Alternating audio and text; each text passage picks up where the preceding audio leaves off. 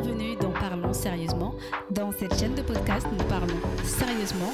Donc si tu ne veux pas rater les prochains épisodes, n'hésite pas à t'abonner.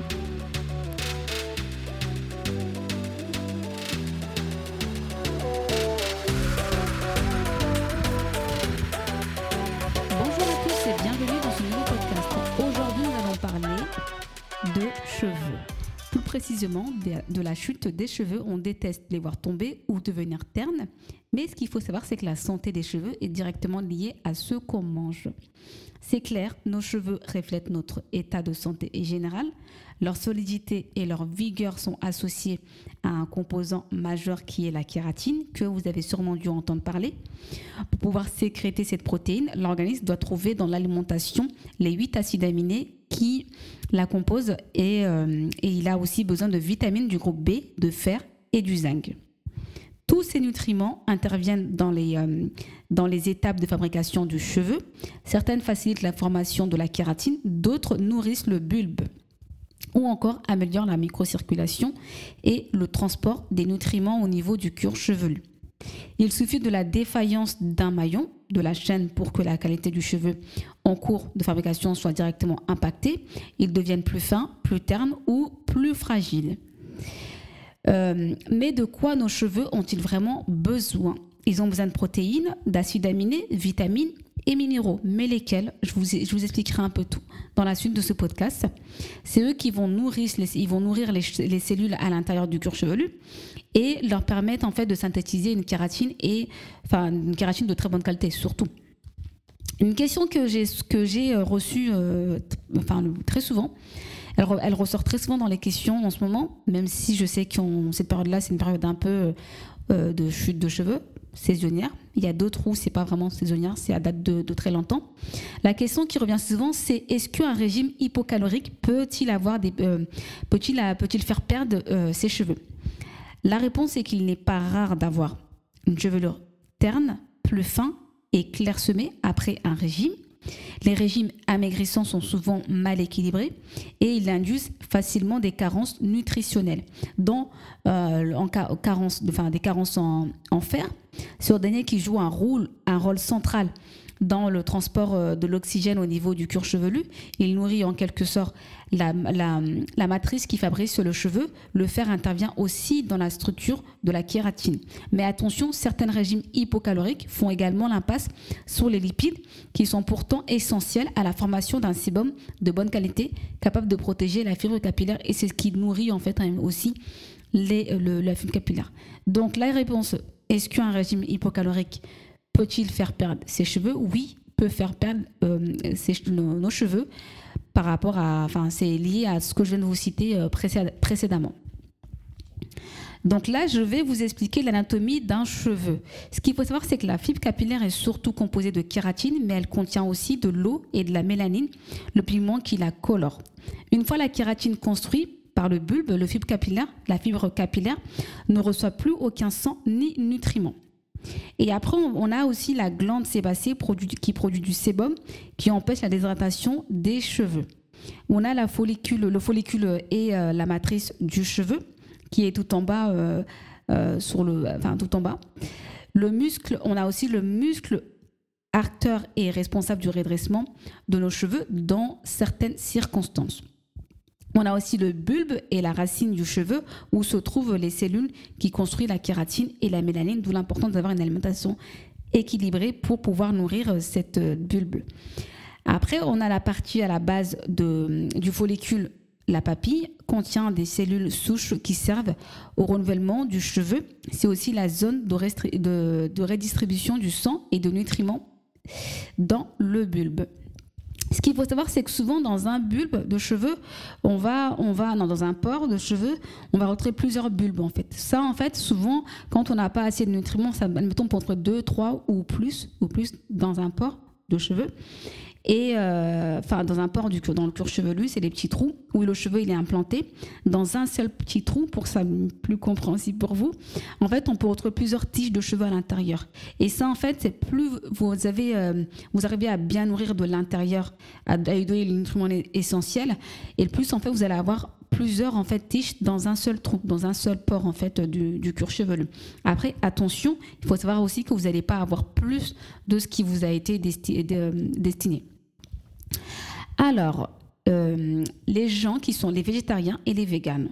Un régime, par exemple, une personne qui mange comme ça d'habitude, en, en, général, qui ne mange pas de viande, qui ne mange pas de, pas de lactose ni de gluten, est-ce que les cheveux peuvent-ils en souffrir?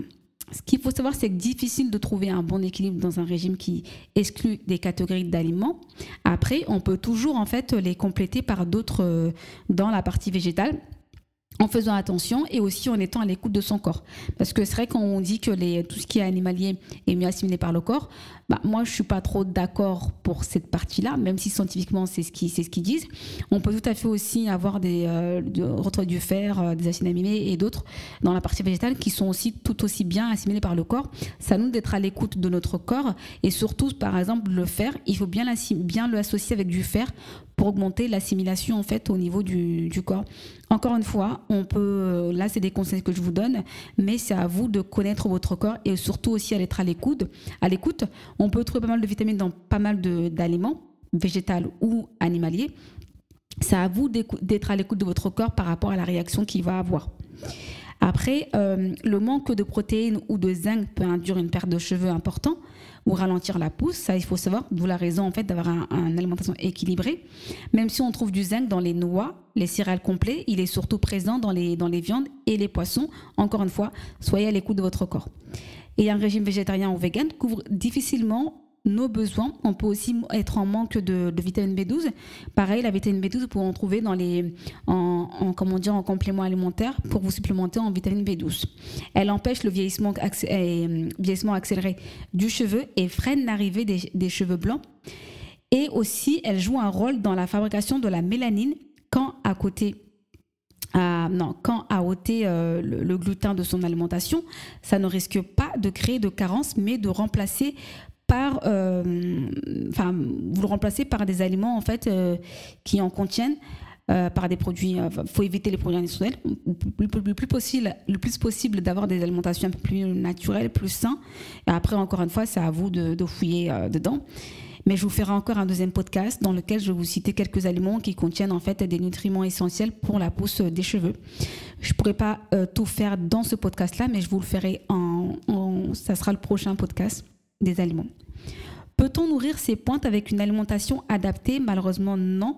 Toute la partie hors du cuir chevelu est faite d'écailles de kératine qui ne sont ni euh, vascularisées ni euh, énervées. Il faut savoir c'est qu'en fait, c'est que tout ce que vous allez prendre, ça va nourrir le bulbe du cheveu. Ça ne va pas atteindre la longueur de vos cheveux. Donc tout ce que vous allez prendre en interne, c'est vraiment pour nourrir les cheveux qui n'ont pas encore, pas encore, pas encore poussé. Le cheveu est une structure morte, même si moi, pour cette partie-là, c'est vrai que c'est ce qu'ils disent la plupart, parce que, en fait, moi, je le, comment dire, je, le traduis d'une manière où je me dis, enfin, le cheveu est une matière morte, ou dans le fait que quand tu casses un cheveu, tu n'as pas de douleur. Mais pour moi, c'est pas une matière morte, c'est une matière qui est là pour protéger nos cheveux. Donc pour moi, le cheveu est mort quand il sort de, du cuir chevelu. Une fois qu'il est tombé, là, il a fini son cycle. Tant qu'il est encore accroché, il est encore vivant, pour moi. Mais la majoritaire, majoritairement, scientifiquement parlant, on dit, dans le terme, on dit que le cheveu est une matière qui est morte. Mais moi, je, voilà, je, reste un peu sceptique à ce niveau-là. À l'intérieur du cuir chevelu, euh, en fait, on dit à l'intérieur du cuir chevelu est vivant. Mais voilà, encore une fois, comme je dis, le seul le bulbe à l'intérieur du cuir chevelu qui est vivant. Mais moi, en fait, je vous dis, euh, euh, le bulbe et le cheveu, en réalité, c'est la même tige en fait. La seule chose, c'est que le bulbe, ce que tu vas manger, c'est ce qui va nourrir le bulbe de ton cheveu. Et la tige n'a pas de nutriments par rapport en interne, mais tu donnes des nutriments en externe. Donc c'est vraiment, euh, pour moi, voilà. Parlons sérieusement, vraiment. Si vous souhaitez, en fait, euh, le conseil que je vous donne, c'est vraiment si vous souhaitez nourrir vos cheveux, avoir des cheveux en bonne santé, comment dire, des, une alimentation équilibrée qui vont venir nourrir le bulbe du cheveu et donner des soins pour l'extérieur du cheveu. Pour moi, dans, la, traduction dans ce qu'on dit cheveux morts, c'est pour moi en fait, c'est tant que le cheveu n'est pas tombé du, comment dire du cheveu, il est encore vivant. Il faut, c'est juste en fait ce que vous prenez en, en, interne n'aura pas d'effet sur la longueur, mais sur la racine en gros qui est encore implantée. Et ce que vous allez mettre en externe va avoir un effet sur l'extérieur. Après, attention, vous n'allez pas avoir de soins qui vont venir épaissir vos cheveux. C'est pour ça qu'en fait qu'il faut vraiment donner des nutriments en interne pour pouvoir en fait contrebalancer cette partie-là. Il est-il possible d'éviter les chutes saisonnières? Alors, ce qu'il faut savoir, c'est que non, on ne peut pas éviter les chutes saisonnières, car rien n'empêche des cheveux d'arriver au bout de leur, de leur vie. Un cheveu, quand il arrive au bout de leur vie, en fait, il va tomber automatiquement. Pour moi, en fait, quand il arrive à ce stade-là, c'est là, qu'il est mort. Après, je sais que voilà, il y a pas mal de divergences à ce niveau-là, mais moi, en tout cas, par rapport à mes recherches, par rapport à mon observation, c'est quand le cheveu il tombe qu'il est mort. Tant que vous lui donnez euh, des, des nutriments à l'extérieur, le cheveu il est encore bon. Il faut savoir c'est qu'on perd environ 50 à 100 cheveux par jour en temps normal, mais le cycle des cheveux se modifie en automne. C'est pour ça que pendant cette période-là, on a beaucoup de gens qui constatent des chutes de cheveux très importantes. Après, il faut savoir qu'il y a des études qui ont confirmé ce phénomène, mais euh, enfin, en fait, c'est un peu comme les arbres. Les arbres en automne, ils tombent, les feuilles, perdent leurs feuilles. Les cheveux, c'est pareil. C'est juste en fait qu'il y a les cheveux qui, finissent, ils terminent leur cycle, donc ils tombent ou donc ils sont morts, et d'autres en fait qui n'ont pas encore fini leur cycle, donc ils restent encore euh, sur le, implantés sur, notre cure cheveux. Et euh, ce qu'il faut savoir aussi, c'est que Qu'est-ce que je voulais dire Oui, euh, si on était, il y a beaucoup de gens aussi qui ont constaté, ça, en été, vu qu'ils en prennent moins soin de leurs cheveux ou avec le soleil et s'exposer régulièrement au soleil, ils ont constaté en fait dès qu'ils rentrent, soit ils ont des chutes de cheveux, ou soit en fait euh, ils constatent en fait une diminution au niveau de leur pouce. C'est possible, mais après ça dépend de chaque personne. C'est cas par cas. C'est vraiment, je vais le répéter encore, je me répète, je l'ai dit plusieurs fois. Il faut vraiment être à l'écoute de son corps et surtout là être euh, à l'écoute de, de, ses cheveux par rapport à la saison, laquelle en fait, euh, si vous, si vous voyez qu'il y a certaines choses sont impactantes pour votre, vos cheveux ou votre santé en général, il faut cesser de le faire ou réduire. C'est tout à fait en fait pareil comme les aliments, les aliments comme je vous ai expliqué les, euh, les aliments, euh, euh, comment dire, pour les végétariens et les, les gens qui et les véganes il faut vraiment être vigilant et aussi être à l'écoute de son corps. Il n'y a, que, a que ça qui va faire qu'on va réussir à avoir une routine et des aliments adaptés à nos, à nos cheveux. Donc là, on est arrivé à la fin de ce podcast. J'ai le prochain podcast, je vais vous citer les aliments qui aident à avoir des beaux cheveux. Et aussi, je suis en train de sélectionner des compléments alimentaires et par rapport à leurs principes actifs, ce qu'ils contiennent, enfin aux principes actifs, ce qu'ils contiennent à l'intérieur, et que je vais vous citer quelques compléments alimentaires que vous pouvez prendre pour euh, renforcer vos cheveux et aussi pour stopper euh, la, la chute de vos cheveux. On se donne rendez-vous au prochain podcast. Au revoir.